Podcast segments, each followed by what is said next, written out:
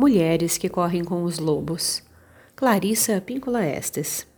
Continuação, capítulo 10. A poluição da alma selvagem. Essa versão de La Llorona pertence à categoria que as cantadoras e cuentistas chamam de temblon, histórias de arrepiar. Elas têm o propósito de divertir, mas têm também a intenção de fazer com que os ouvintes sintam um arrepio de conscientização, que leva a uma atitude pensativa, à contemplação e à ação. Independentemente das imagens da história que se modificam com o passar do tempo, o tema permanece o mesmo: a destruição do feminino fecundo. Quer a contaminação da beleza selvagem ocorra no mundo interior, quer no mundo exterior, ela é algo doloroso de se presenciar. Na cultura moderna, às vezes consideramos que seja muito mais devastadora do que a outra. Mas as duas são de importância crítica e equivalente. Embora eu às vezes conte essa história de duas versões em outros contextos, quando é compreendida como uma imagem da deteriorização do fluxo criador. Ela faz com que as mulheres se arrepiem por bem saber do que se trata. Se considerarmos essa história como a condição da psique de uma única mulher, poderemos ter uma boa compreensão do enfraquecimento e definhamento do processo criativo da mulher. Como outras histórias com finais trágicos, essa tem a função de ensinar à mulher o que não fazer e como voltar atrás, no caso de escolhas infelizes, para reduzir o impacto negativo. Em geral, ao assumir uma postura psicológica oposta àquela adotada pela protagonista da história, podemos aprender a viajar com a onda em vez de nos afogarmos nela. Esse conto emprega as imagens da bela mulher e do puro rio da vida para descrever o processo criador da mulher num estado normal. Aqui, porém, quando ele interage com o espírito destrutivo, tanto a mulher quanto o rio decaem. É então que a mulher cuja vida criativa está definhando vivencia, como La Llorona, uma sensação de envenenamento, de deformação, um impulso para acabar com tudo. Em seguida, ela é levada a uma procura aparentemente interminável do seu potencial criativo original, em meio aos destroços.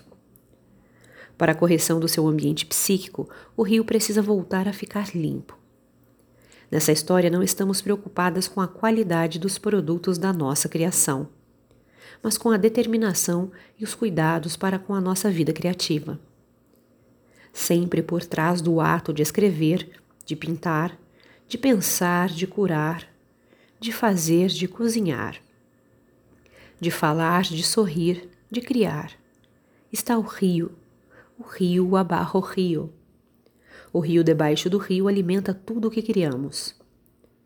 Na simbologia, os grandes volumes de água representam o lugar em que se crê que a própria vida teve origem. Nas regiões hispânicas do sudoeste dos Estados Unidos, o rio simboliza a capacidade de viver, de viver realmente. Ele é considerado a mãe, La Madre Grande, a grande mulher cujas águas não só correm nas valas e leitos de rios, mas que se derramam de dentro do corpo das próprias mulheres, quando seus filhos nascem.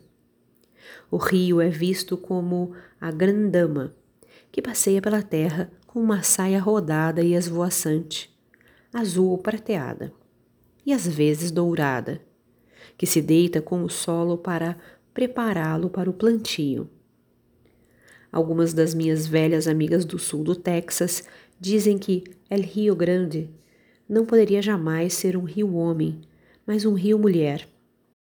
Elas riem dizem: como um rio poderia ser outra coisa a não ser la dulce sequia, a doce fenda, entre as coxas da terra? No norte do Novo México, o rio na tempestade, no vendaval, nas inundações repentinas, é visto como aquela que está excitada, aquela que no cio corre para tocar tudo o que puder para fazer com que cresça.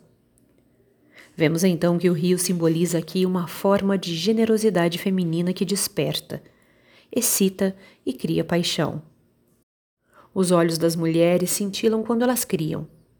Suas palavras saem melodiosas. Seu rosto fica ruborizado.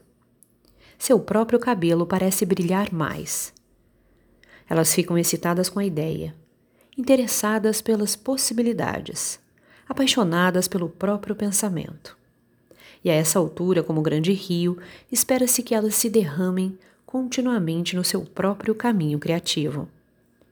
É desse jeito que as mulheres se sentem realizadas. E são essas as condições do rio junto ao qual La Llorona vivia antes que a destruição ocorresse.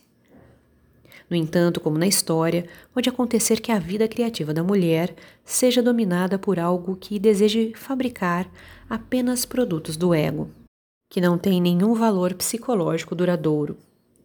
Às vezes existem pressões originadas na sua cultura que lhe dizem que suas ideias são inúteis, que ninguém vai se interessar por elas, que é vão o esforço de continuar. Isso é poluição. Isso equivale a derramar chumbo no rio. É isso que envenena a psique. A satisfação do ego é permissível e importante por si só. O problema reside no fato de que o derramamento de complexos negativos ataca tudo o que significar novidade, tudo que for novo, que tenha potencial, que tenha acabado de nascer, tudo que esteja no estado de crisálida, de lacuna, bem como que estiver já crescido, tudo que for velho e venerado. Quando há um excesso de fabricação sem alma, os resíduos tóxicos escorrem para o rio límpido, eliminando tanto o impulso criador quanto a energia.